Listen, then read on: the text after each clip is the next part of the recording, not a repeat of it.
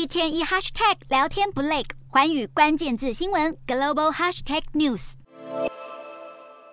看着电视剧里的男女主角谈着甜的要命的恋爱，最后再幸福的步入结婚礼堂，这种剧情可能已经没办法再让中国观众冲昏头想找人结婚生小孩了。根据统计，中国结婚的人数从二零一三年达到一千三百四十六点九万对的高峰之后，就连续九年下降，到二零二二年只有六百八十三点三万对结婚。比起二零二一年还少了八十万对，下降了百分之十点五，更创下公布统计以来三十七年的新低。二零二二年结婚率降到只有二零一三年的一半。中国年轻人不婚不生有很多原因，包括婚育年龄推迟、适婚人数减少、思想观念变化，另外还要加上疫情的影响。尤其是婚育延迟的现象特别明显，像是一九九零到两千年后出生的世代，大部分都是在城市里求学和工作，虽然受教育时间更长，但是面临的就业竞争压力也更大。同时，因为教育水准提升、观念改变，成家立业变得不再是人生中必须完成的事项。这种观念在更年轻的世代中也已经可以看得到，因为现在连念小学二年级的小朋友都在劝大姐姐不要结婚。然而，结婚的人数大幅减少，对中国的出生率也产生重大影响，尤其是一胎政策下的出生率。虽然中共当局在二零一六年全面开放二胎，二零二一年开放三胎，但这七年间总体出生率仍骤减了百分之四十六。这种状况如果持持续下去，未来将会严重冲击中国的劳动力市场。